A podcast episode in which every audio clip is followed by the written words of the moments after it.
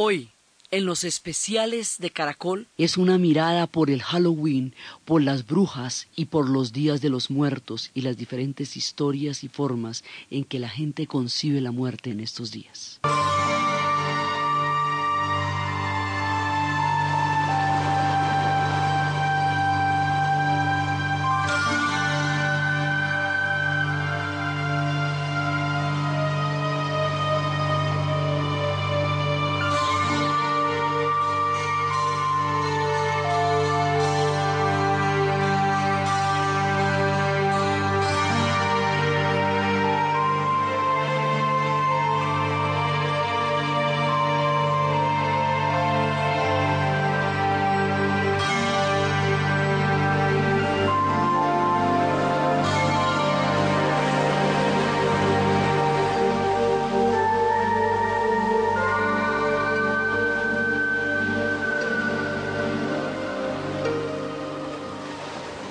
En estos días hay una serie de tradiciones que se encuentran y se celebran. Una de ellas es el Halloween, otra es el Día de los Muertos. El Halloween viene de, tierras lejanas en Escocia, viene del mundo de los celtas, viene de las épocas del profundo, del antiguo celta y del profundo medioevo viene de tiempos ancestrales, de tierras escarpadas, de grandes acantilados, de océanos inmensos, de tormentas, de tiempos y de climas bravísimos. Resulta que la fiesta como tal, la fiesta de Halloween, es de origen escocés. Celtas son fundamentalmente una familia eh, eh, cultural, étnica, lingüística, que tiene su origen en la Helstalt, en el norte de, lo que hoy es Austria, pero y que se fue distribuyendo por Francia, o sea, la Galia, y que fue llegando a las Islas Británicas y allá forma parte de los pueblos ingleses, galeses, escoceses e irlandeses. Lo que pasa es que la gente que hoy conserva con más fuerza la herencia celta son los escoceses y los irlandeses, porque los romanos en tiempos de Adriano pusieron una muralla, de esas que se están usando ahora en todas partes, para separar el mundo romano del mundo celta. Entonces, el mundo que queda de la muralla de Adriano para arriba, esos son los celtas que conservan con más tradición su cultura.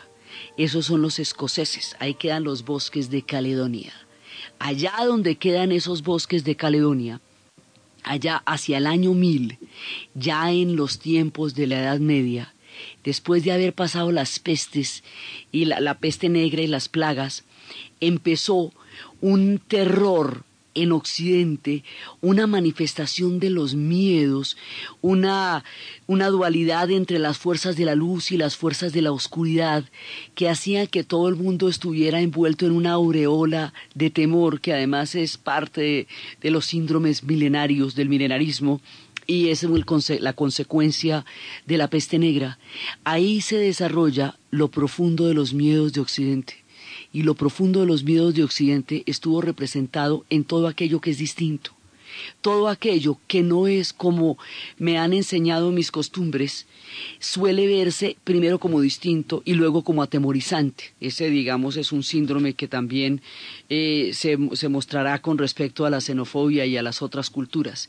Entonces, aquí hay tres elementos que resultan diferentes e incomprensibles. Uno es el avance del Islam, son las épocas de las cruzadas, es otra fe, es otra religión, es otra usanza y otra visión del mundo.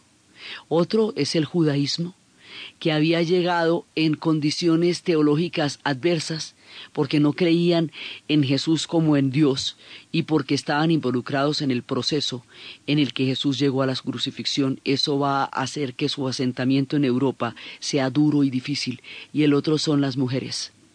Las mujeres van a quedar históricamente marginadas del conocimiento y marginadas de la, digamos, de la participación en la vida, en las decisiones de la vida y sobre todo en la sexualidad. La sexualidad empieza a ser perseguida primero en el mundo cristiano por todo este espíritu de miedo, porque están empezando las órdenes mendicantes, están empezando las órdenes eh, célibes, el celibato, va a hacer que la mujer se convierta en un factor de tentación para todos aquellos que van a estar eh, de por vida en los claustros y en los monasterios. Y más adelante, durante la época de la Reforma y la Contrarreforma, como ahí empiezan los espíritus puritanos, y las doctrinas extremas de Calvino, las mujeres van a tener una función también de tentación y de, y de todo lo que sea lujuria, todo lo que lleve al ludismo, todo lo que lleve a la sensualidad, va a estar tan proscrito en el mundo católico del año mil como en el mundo protestante de 1700, en las épocas de la Reforma, y ambas circunstancias le caen encima a las mujeres es una mural que va contra las mujeres y que las va a marginar y las va a estigmatizar. Entonces, el estigma que hay contra la sensualidad, contra lo lúdico, contra una forma de sexualidad que no sea estrictamente para procrear. Esto va a ser tan profundo en la cultura, tan complicado, que la única manera de revertir estos esquemas va a ser a través de una gigantesca revolución sexual en la década de los años 60, justo en Estados Unidos y en Inglaterra, de donde provienen estos ancestros. Va a haber una cosa muy arraigada en la cultura. Entonces, en esa época, con ese sentido del estigma, con el sentido de los miedos, del miedo a lo desconocido, del miedo sobre todo a aquello que no se puede controlar, y con esta dualidad de la luz y de la oscuridad, de las fuerzas del bien y de las fuerzas del mal, la mujer se va eh, poco a poco acomodando dentro de un esquema de ser parte de lo que es el mundo de las fuerzas de la oscuridad y la representación de las brujas se van a convertir en mujeres que a quienes se les acusa de tener pactos con el demonio.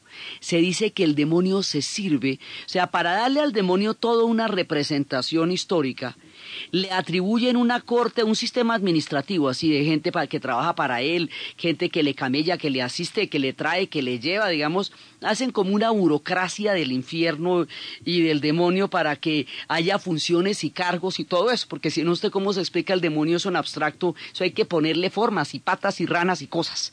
Entonces, dentro de toda esta, digamos, imaginería administrativa del, del, del espectro del demonio, hay unas que son las asistentes de él.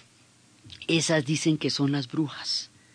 Y esas brujas entonces dicen que son las que periódicamente van a renovar las fiestas en las cuales le hacen tributo al demonio. Esas fiestas coinciden con las cosechas, con los solsticios y con los equinoccios, con los cambios de las estaciones, porque el origen de todas las fiestas es agrícola. Entonces estas fiestas coinciden con eso y se llaman los sabbats, cuatro sabbats en el año. Y son varias que hay una que es antes del primero de mayo, antes de Semana Santa, que se llama Walpurgis, que es en el hemisferio norte en el verano. Esa es, eh, esos son los varios sabbats del año, pero el último sabbat del año es la de Halloween, es la del 31 de octubre. Esa es la fiesta donde, donde se van a dar la última parte de los cuatro espectros de los sabbats en que las brujas le rinden culto a Satanás. Entonces, esa noche tiene primero eh, la connotación del sabbat para las brujas. Es el momento en que están sueltos los espíritus, es el momento en que el mundo paranormal se manifiesta con más fuerza, es el momento en que los goblins tienen la última noche para hacer fechorías porque después van a quedar aletargados todo el invierno, es cuando se acaba la luz, los días empiezan a cortar y están llegando los inviernos, es una noche de transición cósmica, agrícola, paranormal, y es el último de los sabbats. Y ese es el origen, digamos, mágico y cósmico de la fiesta del Halloween como tal. Viene de la profunda, de los bosques caledonios de la profunda Escocia. Las brujas son pelirrojas porque son escocesas son básicamente el, mundo de donde vienen. Y todos estos espíritus empiezan a dar rienda suelta a la imaginación de un mundo sumido en el miedo, sumido en las tinieblas y concibiendo todo como una especie de amenaza. Así se va formando el espíritu del miedo en Occidente, asimilado con la fiesta del Halloween. When I was cold, the breathless moon.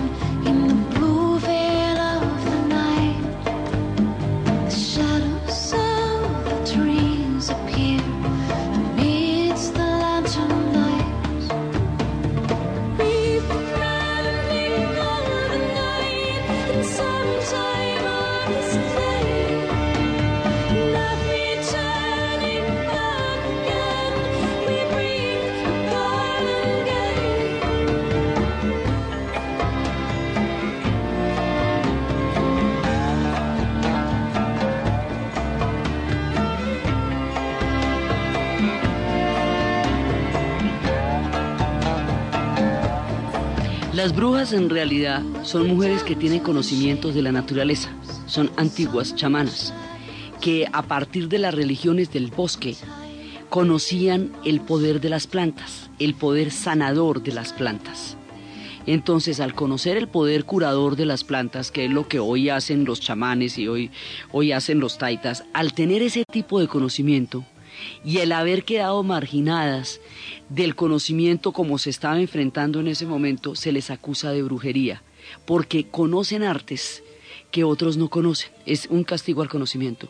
Y por otra parte, porque no están ligadas a unas estructuras de propiedad. Entonces, si una mujer no es, no pertenece a un hombre en ese momento, cuando todo era una pertenencia, también resulta sospechosa porque es libre y la libertad no tenía ninguna connotación en esa época. Entonces, o las mujeres que tienen el conocimiento, que es un poco lo que pasaría, aquellas que tienen saberes, eso pasaría después también con los científicos, que los hay que saben unas cosas y los hay que saben otras. Entonces, todas estas mujeres se les liga con el mundo de Satanás, se les ve en los cementerios y empieza una persecución contra ellas que va a tener diferentes fases. Hay una fase que es en este mundo católico del medioevo. Hay otra fase que es en el mundo protestante. En la época de las guerras de Escocia, Escocia va a enfrentar la destrucción como nación por parte de Inglaterra en un proceso largo y doloroso en el cual la, la, la, eclosionaron, la destruyeron. Hoy por hoy Escocia forma parte del Reino Unido. No pudo ser una nación independiente como sí es Irlanda con un precio también muy alto, con un dolor impresionante, pero ahí hay problemas, digamos, de formación de identidades y de nacionalidades. Lo mismo también pasó con la gente de Gales, también con los galeses. En, esta, en estas guerras mortales entre los escoceses y los ingleses, mediadas por la Reforma, porque unos eran protestantes y los otros católicos. Los, los escoceses de la Highland, de la Tierra Alta, son católicos. Ellos hablan de un rey que está en Francia y que ese rey va a regresar algún día para reivindicar el derecho de los, de los escoceses católicos a su propia cultura. Ese rey, que es Jacobo I, en la medida en que es un rey ausente, es un rey mítico, porque es como un redentor que va a llegar. Dicen que tres brujas armaron unas tormentas tan grandes en el mar del norte, de suyo tormentoso, que el hombre no pudo regresar. Y esto le va a dar una categoría política a algo que era un problema del conocimiento, un problema de la sexualidad y una interpretación de la diferente y de las fuerzas de la oscuridad y va a desatar la cacería de brujas más aterradora. Escocia es uno de los lugares que tiene la persecución más aterradora, más terrible en términos, las mujeres eran propiedad de los hombres si una mujer era bruja, entonces la metían en el agua y si no se hundía era porque era bruja y el hombre lo había permitido así que la sacaban y lo quemaban a él. Esto va a dar lugar a una sin salida y va a ser muy difícil la vida para las mujeres en Escocia. Hoy por hoy existen museos absolutamente macabros, contando todas las historias que se hacían para probar si una mujer era bruja y para poder ver todas las cosas que necesitaban ver para mantener una persecución y mantener el nivel de miedo en una época.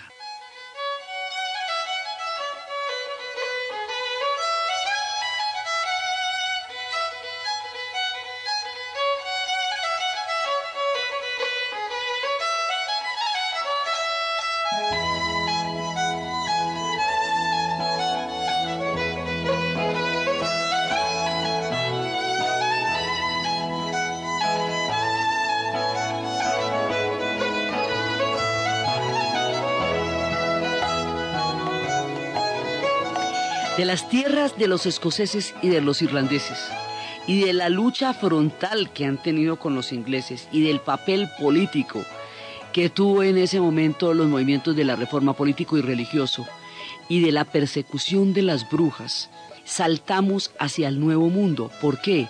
Porque resulta que en el nuevo mundo se van a dar proyectos religiosos utópicos, van a llegar los puritanos, en busca de una fe en la cual puedan ejercer con toda tranquilidad su religión, huyendo de los desgarramientos en que se sume Europa durante los siglos de la Reforma y la Contrarreforma.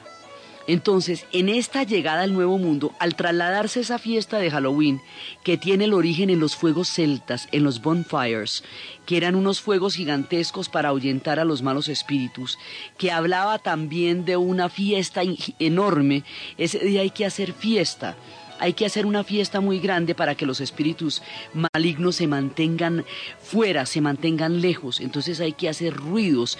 Eh, se disfrazaban y todo. Había, digamos, como una manera de ahuyentar los espíritus. el traslado al nuevo mundo de estas tradiciones, porque son precisamente los escoceses y los irlandeses y todos estos pueblos los que van a llegar a, a Estados Unidos.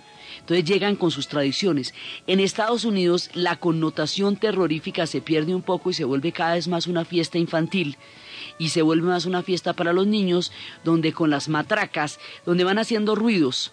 Y esos ruidos hacen que los niños estén cada vez más involucrados en esas fiestas y que empieza a haber dulces para los niños. Digamos ya eh, la connotación que la fiesta tiene en el presente es mucho más del nuevo mundo que de, los antiguos terrores de Escocia. Sin embargo, conserva esos espíritus desatados de todas las fuerzas de la luz y la oscuridad que están en ese momento volando por los aires. Entonces va a llegar a los Estados Unidos y va a involucrar muchísimo más a los niños, a la naciente nación americana, porque ahí está, hasta ahora se la estaban inventando, y es cuando se disfrazan, utilizan las calabazas iluminadas, todos los fuegos, las calabazas iluminadas y todos esos símbolos se hacen para ahuyentar los malos espíritus. Entonces, si bien esta fiesta va cogiendo una connotación eh, más jocosa, más alegre en el Nuevo Mundo, hay una situación que es excepcional y es la situación de Salem. En Salem, Massachusetts, se va a presentar una situación en alguna, una vez un par de chicas, eh, Abigail y Elizabeth, declararon que habían tenido un contacto con una posesión demoníaca y al tener un contacto con una posesión demoníaca, empezaron a desarrollar una histeria como en aquella época no existían los sistemas probatorios. No había una verificación de los testimonios de las personas, no había una manera de corroborar y de poder probar más allá de lo subjetivo o lo supersticioso las palabras de alguien. Dieron rienda suelta a esta macabra fantasía y ellas terminaron culpando a una que era la criada del pastor, que era una mujer negra, y la mujer negra llevó del bulto y 150 personas fueron detenidas y 20 fueron ejecutadas en ese y en otros condados. Y se desató una persecución y una histeria. Tiempo después descubrieron que no había ninguna prueba contra nadie, se disculparon con las personas, pero ya que usted ya quemado y achicharrado, ya que qué pena, pues, ah, bueno. Entonces, Después de eso se dieron cuenta que habían sido presos de una histeria colectiva. De ahí en adelante, cuando hay una persecución ciega, fanática, supersticiosa, rodeada de una aureola de terror, que no puede llegar a probarse, se le llama cacería de brujas, por los procesos que tuvieron lugar en Salem y por la huella que eso dejó en la memoria colectiva de qué es lo que pasa cuando se da rienda suelta al terror y a la superstición eh, sin forma ninguna, sino como una especie de espíritu nubloso que va mm, colándose por entre, por entre los miedos profundos que estas sociedades traen de, los, de las épocas anteriores. Entonces, así es que las brujas van llegando al Nuevo Mundo. También se habla de unas brujas escocesas que llegaron huyendo de las persecuciones a lo que fue la isla de Jamaica y a lo que fue una, pues en una tierra, una fiesta, una ciudad que era la, la representación de la rumba, que era por Royal.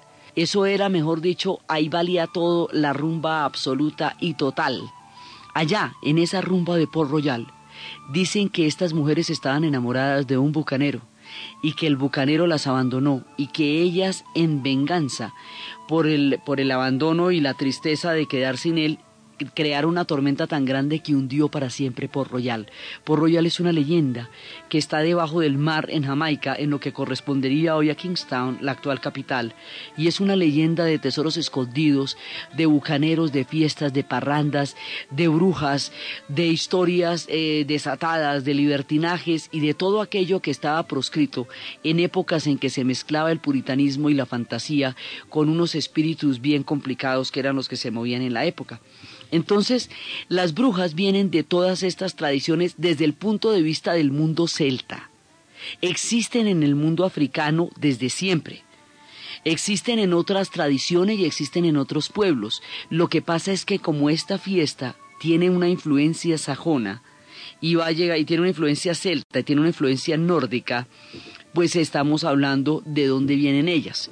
Pero brujas hay en todas las culturas y hay en todas las, las épocas. Entonces se habla de las brujas que hacen la magia blanca y las brujas que hacen la magia negra. Y en estos sentidos como los científicos que poseyendo un saber lo pueden utilizar en beneficio de la humanidad o lo pueden utilizar en perjuicio de ella y no están exentos ni los unos ni los otros del manejo que se le dé a ese tipo de conocimientos. Entonces de ahí vienen las historias de las brujas y en las historias del Halloween. Como este es el último sabbat, antes de que se acabe el año, como es el punto donde empiezan a cambiar ya las estaciones, también ahí se junta con otra tradición que los amalgama, estos son sincretismos que se van a amalgamar, y esa otra tradición viene al culto de los muertos es el Día de Todos los Muertos. Estas son una serie de fiestas que se yuxtaponen las unas a las otras. Fiestas de las cuales se hablaba, se habla de una fiesta católica, cristiana, que se hizo hacia el año 603 en Roma, alrededor de una iglesia que no se estaba usando, de un antiguo templo romano que no se estaba usando, donde fueron a pedir permiso para llevar el osario de una serie de mártires que habían sufrido eh, torturas y dolores durante el cristianismo, durante la época de la persecución del cristianismo por los romanos. Se habla de esa fiesta, se habla que esa fiesta también se, se reconoció en Cluny, en Francia, hacia el año 1000, que es la época de nuestro relato, y se habla de esa fiesta como una fiesta que llevarán los españoles también al Nuevo Mundo. Y cuando lleguen al Nuevo Mundo se van a encontrar con un pueblo que tiene tradiciones muy antiguas acerca de una fiesta de los muertos. Ese pueblo que tiene tradiciones muy antiguas es el pueblo azteca. Entonces, esta línea que viene de Europa, y que viene con un contenido cristiano, se va a encontrar con una línea ancestral prehispánica que es la Azteca, y juntos van a dar lugar a una de las celebraciones más poderosas, evocadoras y fascinantes del espíritu de la muerte, que es el Día de los Muertos que celebran los mexicanos.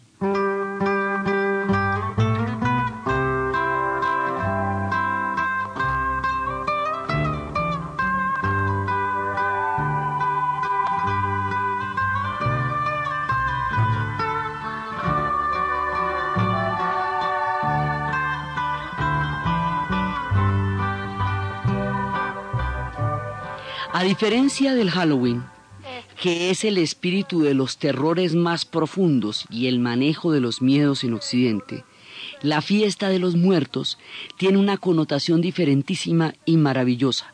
Resulta que los muertos en su largo trasegar por las otras vidas y los otros mundos, necesitan una vez al año visitar a sus parientes, venir a verlos, eh, saludarlos, ver cómo están. Es un momento de visita, de parcería, de encuentro con los muertos que no tiene nada de terrorífico, sino que está rodeado de la gala y de la expectativa de una visita importante llamada. Vamos a continuar con los especiales festivos de Caracol después de la pausa comercial.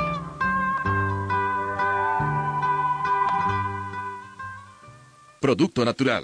Pausia Complex, fórmula especial con isoflavonas de soya, coral calcio, magnesio, vitamina D3 y zinc. Porque una de 40 es mejor que dos de 20. En Caracol Radio son las 11 de la mañana y 34 minutos. Es un fitoterapéutico, no exceder su consumo. Lee indicaciones y contraindicaciones en la etiqueta. Si los síntomas persisten, consulte a su médico. Registro Viva. Gastritis es inflamación de la mucosa gástrica. Finacid, fórmula especial antiinflamatoria de origen natural que retorna a la normalidad gástrica. Esofagitis es inflamación de la mucosa esofágica. Finacid, fórmula especial antiinflamatoria de origen natural que retorna a la normalidad gástrica. Finacid, calidad natural freshly. Tratamientos científicos con productos naturales. Finacid, fórmula especial antiinflamatoria de la mucosa gástrica. Si estabas esperando el agua caliente para bañarte de afán y quien llegó fue el samurái que corta los servicios, acuérdate de... Vas rápido al Efecti de tu barrio, pagas el gas hoy mismo y ya. Cualquier colombiano tiene un Efecti cercano para darle la mano. Circulante, aliado de 472, Red Postal de Colombia.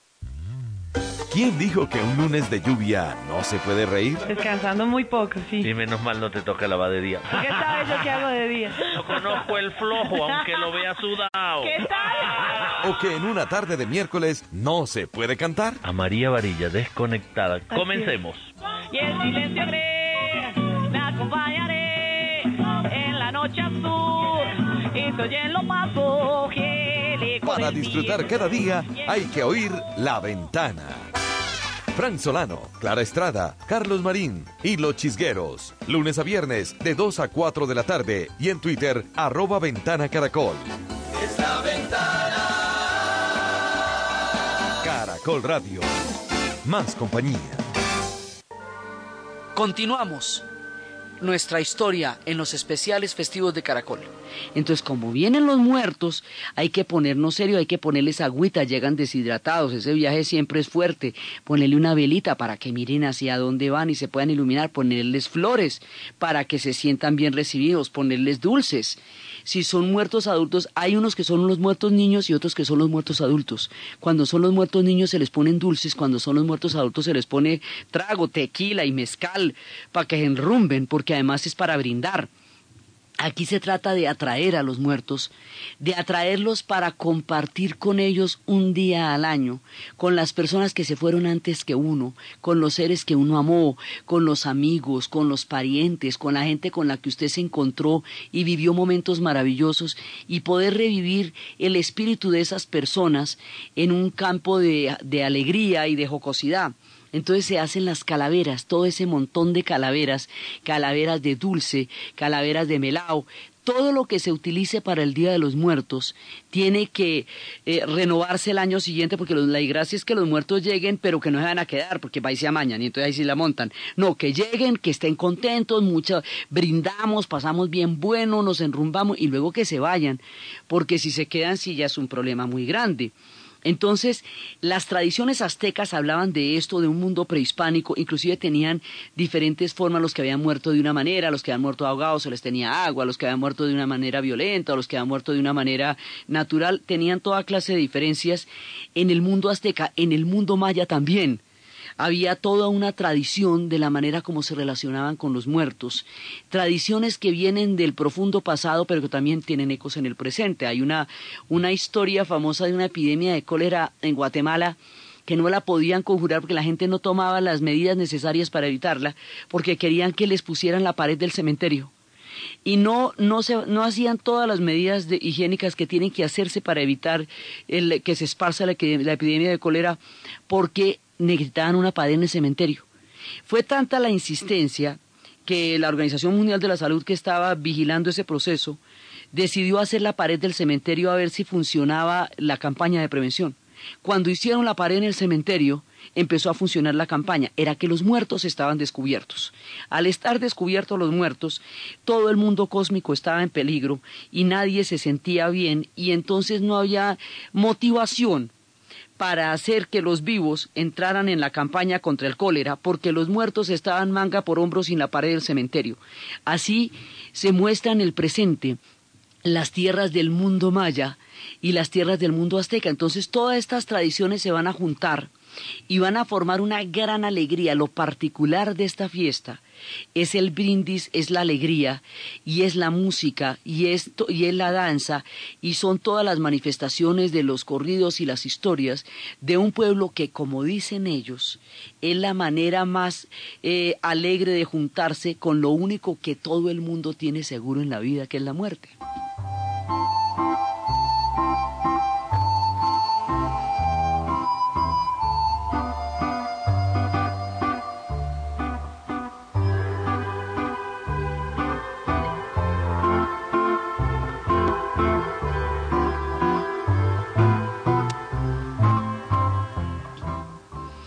Así los mexicanos le han dado al mundo un contenido cultural completamente diferente de la muerte. Esta cultura ha sido conocida por todas partes y en todas partes se ven estas calaveras como una evocación de la manera como los mexicanos se relacionan con la muerte y cómo lo hacen sin miedo, sin, sin morbo, sin, eh, sin la solemnidad, porque también es irreverente también es la manera como las calaveras puestas para todas partes, la gente disfrazada de calaveras, todo el mundo rumbeando disfrazado de calaveras, le quita esa connotación digamos, tan lúgubre que puede llegar a tener normalmente en las culturas occidentales, donde la, connotación de la muerte es fuertísima, ellos le dan, la celebran, la invitan, la llaman, se relacionan con ella, porque detrás de la muerte está el amor de la gente que han querido y que se ha ido antes que ellos, y todos están invitados a la gran fiesta de los muertos, que es para ellos un motivo de regocijo y de grandes celebraciones. Entonces, normalmente esta es la manera como más se conoce el Día de los Muertos, o se celebran las ánimas, o se celebra la manera mexicana, que además tiene altares, los altares tienen las velas, tienen el agua, tienen las flores, esos altares se cumplen en casa y en el cementerio. En casa se les está esperando, pero también es ese día que todo el mundo se va a los cementerios a conversar con sus muertos, a brindar con ellos, a tomarse un tequilita con ellos para poder eh, acompañarlos y disfrutar de su compañía en ese día. Esa es la manera como los mexicanos celebran el Día de los Muertos. Pero la muerte tiene muchas connotaciones, tiene muchas maneras de ser entendida por las diferentes culturas y cada manera es distinta de las otras. Los, los mexicanos habían conocido estas tradiciones por los españoles, que por un lado habían pasado también con en el Islam, habían pasado por Egipto, habían estado en contacto con los egipcios también, y traían antiguos relatos. Los egipcios, que venían a través de estas historias subyaciendo, tienen una idea de la muerte. Toda la civilización egipcia se hizo alrededor de la muerte y se hizo alrededor de la muerte como una prolongación de la eternidad y de los mejores momentos de la vida. Una civilización entera rindió todo su fruto, todo su conocimiento, toda su capacidad arquitectónica y toda su capacidad de maravilla al culto a la eternidad. La gente se moría y atravesaban en una barca maravillosa el viaje al inframundo.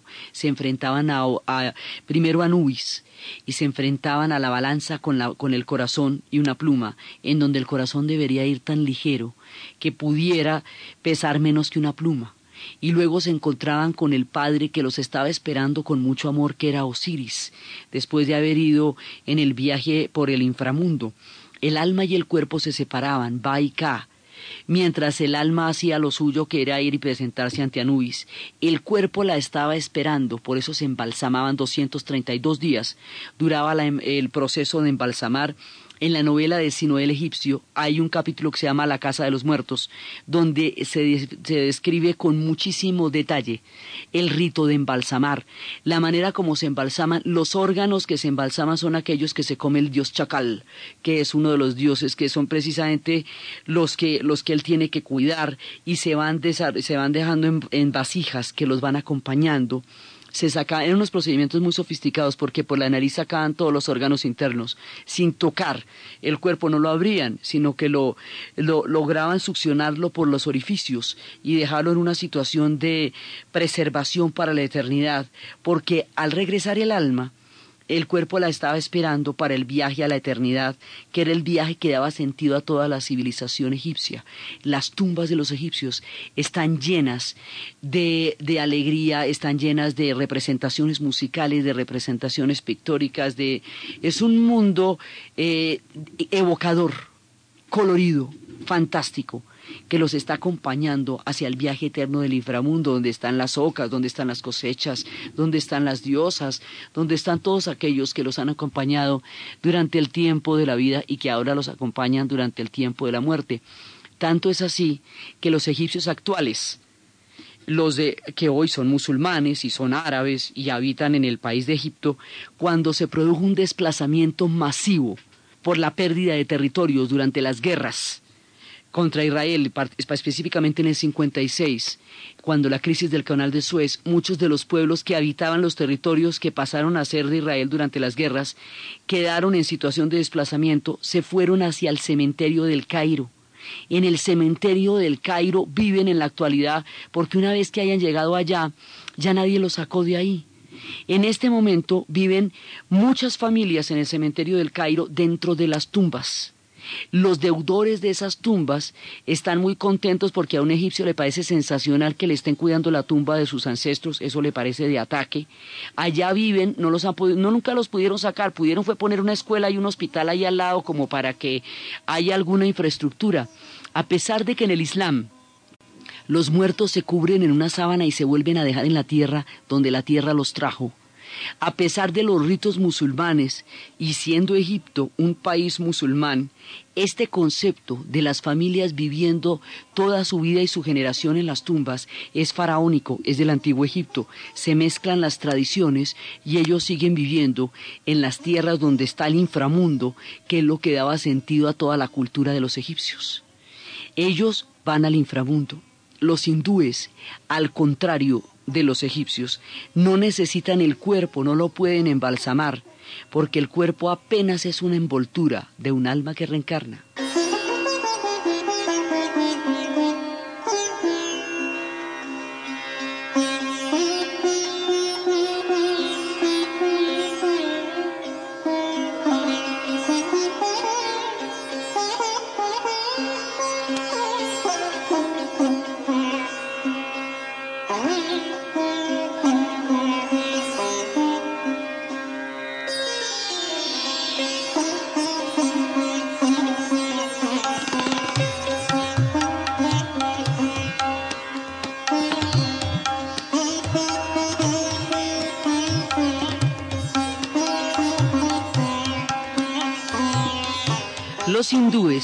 Están organizados en un sistema de castas que se fue formando a lo largo de los milenios.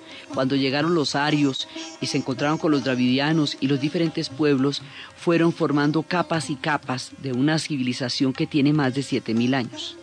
Esas castas están dadas por el punto de reencarnación el nivel de reencarnación en el cual usted esté determina la casta en la que haya nacido. La casta mayor es de la de los brahmanes o los sacerdotes. También está la casta de los, de los artesanos, de los soldados, de los, eh, de los sudras, de los vacías, de los comerciantes y de los intocables. Este sistema de castas que organiza, digamos, la estructura del mundo de los hindúes, del hinduismo, está dado por el, el punto en que el alma esté en su proceso de reencarnación hasta que llegue al punto en que se haya perfeccionado tanto que ya no tenga la necesidad de reencarnar. Este proceso va desde los primeros nacimientos, por eso un insulto de los hindúes es nacido una vez. Uno que nace una vez es está crudo porque el alma todavía no ha entrado en todos los procesos de purificación. Los procesos de trascendencia y de purificación del alma están dados por las acciones de las personas, están dados por los karmas y los dharmas. Los karmas son las acciones que van a revertir en consecuencias negativas o difíciles en la siguiente reencarnación. Los dharmas son aquellos regalos a la vida que se van a revertir también en niveles de superación. Para que todo esto ocurra, el cuerpo tiene que ser completamente temporal. El cuerpo cumple una función eh, casi que es episódica en el mundo del alma.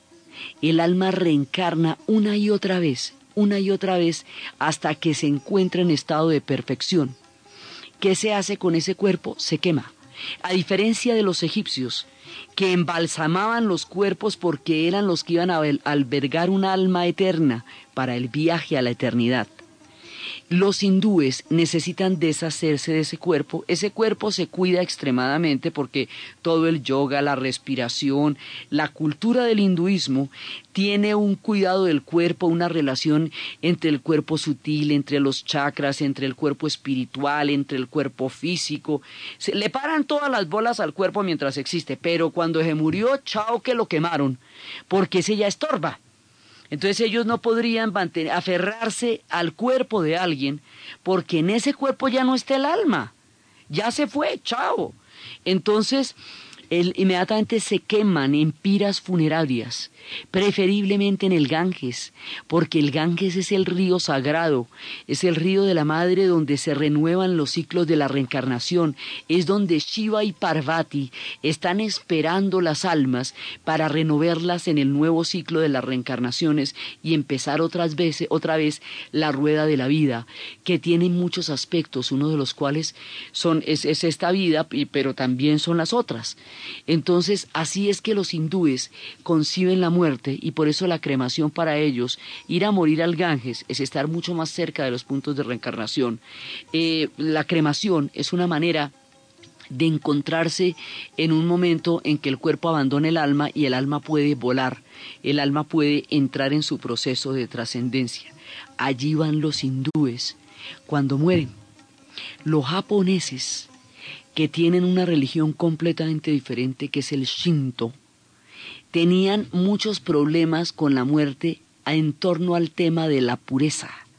Para ellos la muerte estaba rodeada de impureza y eso les producía una, un temor muy grande desde cuando sus padres Isamani e Isagani, los fundadores de la dinastía, de toda la dinastía del origen del pueblo japonés, habían experimentado en manos de, de Isagani en lo que va a ser la muerte y la descomposición de los frutos del más allá.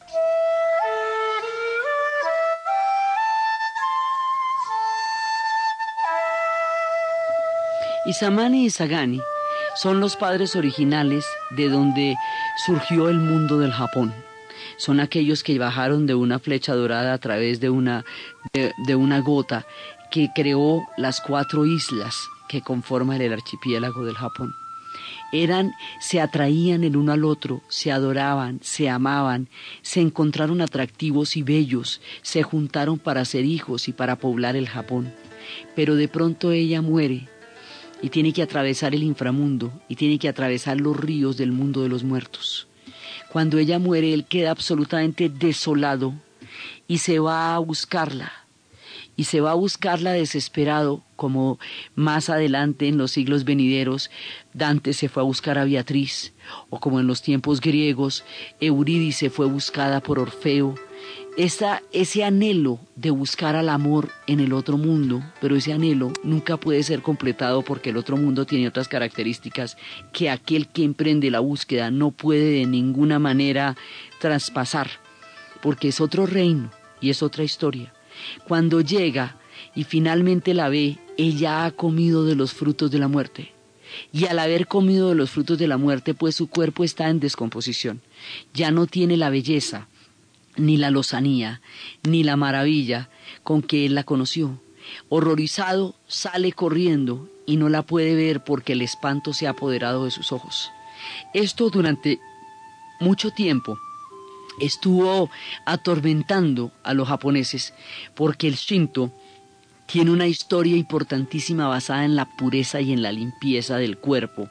Y en la medida en que la mente, en la medida en que la muerte era capaz de corromper toda la pureza y la limpieza del cuerpo, por eso es que ellos, los rituales de los baños, los rituales de la arena, los rituales de la limpieza, son una parte fundamental de su vida cotidiana, porque es una religión donde la pureza, eh, digamos, integral física es un valor importantísimo. Entonces, eh, en la oposición a esta, este culto a la, a la pureza y a la limpieza física, pues la muerte traducía una descomposición en los órganos que era imposible para ellos. Esto se viene a solucionar de una manera dulce y armónica con la llegada del budismo. Cuando el budismo llega a Japón por la vía de la ruta de la seda, transmitido a través del emperador amarillo que lo había llevado a la China, viniendo desde las historias de Gautama Buda, que había nacido ya grande en la India, en el, había nacido en el siglo V antes de Cristo, pero va a llegar después a la China en el siglo I y por la vía de la China va a llegar después al Japón, al extremo del Asia y va a moldear el espíritu de todo el Asia tanto de los japoneses, de los chinos, como de los tailandeses, como de los birmanos, como de los vietnamitas, como de los camboyanos. El budismo va a moldear el espíritu y de los mismos hindúes en una gran medida. El budismo va a traer la dulzura y va a traer la compasión. Al traer el budismo un alma que también va a reencarnar, porque el budismo de todas maneras viene de la India. Y en la India estamos reencarnando desde hace más de 5.000 años, entonces el budismo lleva la reencarnación y al llevar la reencarnación resuelve el problema de la descomposición del cuerpo, porque mezcla este culto a la naturaleza, esta purificación del alma y esta profunda espiritualidad que tienen los japoneses con un sentido mucho más profundo de la muerte, porque es el alma la que va a reencarnar y al reencarnar encontrará cuerpos que de nuevo sean hermosos, que de nuevo sean fragantes, que de nuevo sean bellos, capaces de amar y de, y de dar amor.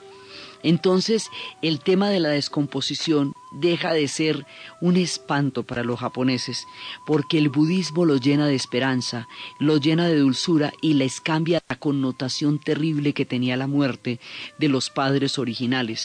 Ellos son Shinto, esa es su religión, es la divinidad del teno, es el culto a la naturaleza, es el sentido de la pureza, pero también son budistas y también son zen, tienen una amalgama de religiones que da diferentes visos a una profunda espiritualidad y su concepto de la muerte va a estar marcada profundamente por este sentido del budismo que los libró de toda esa incapacidad para manejar o digamos toda esa repugnancia que les podía producir la descomposición de quienes ya habían comido de los ríos de la muerte. Otros que tienen una manera completamente diferente de enfrentar la muerte, que van en otro sentido, pero que también están esperando desde su propia concepción el viaje hacia la trascendencia del más allá, son los iraníes, el pueblo persa.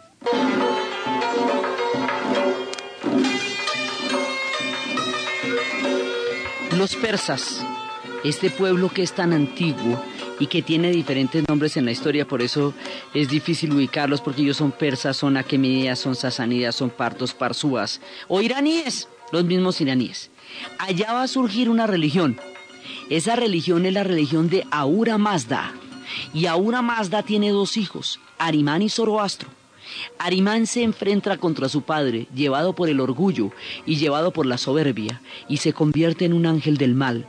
Zoroastro va a permanecer siempre fiel y se va a enfrentar con Arimán en una lucha entre el bien y el mal, en una dualidad entre las fuerzas de la luz y las fuerzas de la oscuridad, que siempre estarán en combate. En un momento dado, Zoroastro encerró a Arimán en las montañas de Terán, de donde se dice que se liberará tres mil años después para hacer el, juicio de los muertos, y resucitar a todos, juzgar sus acciones y llevarlos al premio o al castigo final.